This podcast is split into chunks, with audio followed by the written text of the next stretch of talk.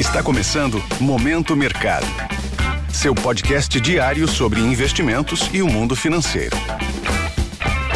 Muito bom dia para você ligado no Momento Mercado. Eu sou o Deverson Rocha e bora para mais um episódio desse podcast que te informa e te atualiza sobre o mercado financeiro. Hoje vou falar sobre o fechamento do dia 15 de maio, segunda-feira. Cenário internacional. No mercado internacional, as ações dos bancos e techs deram suporte às bolsas de Nova York enquanto investidores acompanham um impasse sobre o teto da dívida nos Estados Unidos. O presidente americano Joe Biden confirmou a nova reunião com lideranças do Congresso durante o dia de hoje, após ter demonstrado um certo otimismo por uma resolução. Em meio a este cenário, o índice S&P 500 fechou em alta de 0,30% a 4.136 pontos Posições compradas que acreditam na alta do índice foram favorecidas. Na renda fixa, os retornos dos títulos públicos americanos avançaram, também apoiados na indicação de dirigentes do Federal Reserve, o Banco Central Americano, de que os juros não devem ser cortados deste ano. Portanto, posições aplicadas, que são aquelas que ganham com a queda das taxas, foram desfavorecidas. No câmbio, o sinal foi negativo durante todo o dia, o que beneficiou o petróleo, subindo cerca de 1,5%, mas ante ao peso argentino, a moeda se valorizou após o Banco Central do país elevar os juros a 97% em meio à escalada da inflação. O índice DXY, que mede a variação do dólar frente a uma cesta de seis moedas fortes, registrou queda de 0,24% a 102,434 pontos.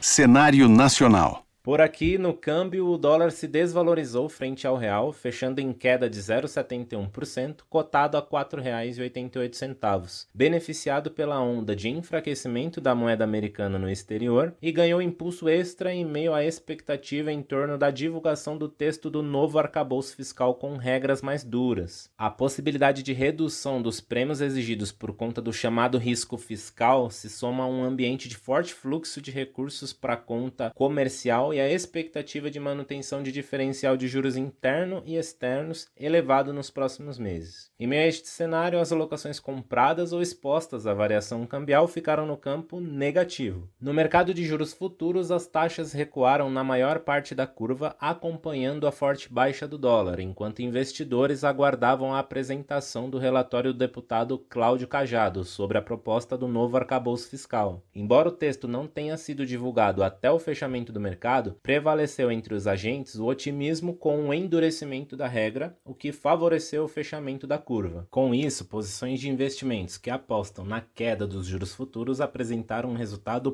positivo. Na bolsa, o Ibovespa subiu 0,52% aos 109.029 pontos. Na ponta do índice na sessão, destaque para a Ezetec, Clabin, Gol, Localweb subindo em torno de 4% cada, e do lado oposto, Braskem, BB Seguridade caindo cerca de 6%, Raizen e CVC cedendo cerca de 4%. Desta forma, posições de investimentos compradas no principal índice da bolsa brasileira foram favorecidas pontos de atenção. Na agenda do dia, fica no radar as leituras de abril sobre as vendas do varejo e a produção industrial nos Estados Unidos. Durante o dia, três dirigentes do Federal Reserve discursam. Além disso, será publicada a segunda estimativa do PIB na zona do euro no primeiro trimestre. Por aqui, fica no radar a divulgação da pesquisa mensal de serviços feita pelo IBGE. O relator do arcabouço, Cláudio Cajado, concede coletiva sobre o texto final por volta das 9 horas. A agenda de balanços corporativa continua forte. Hoje teremos BB Seguridade, Redditor, Raizen,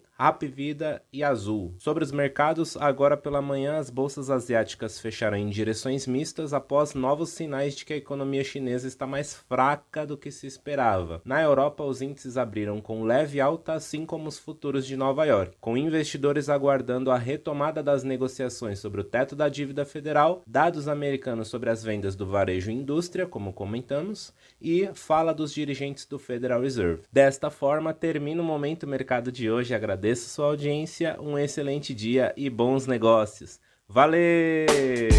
Esse foi o Momento Mercado com o Bradesco. Sua fonte diária de novidades sobre cenário e investimentos.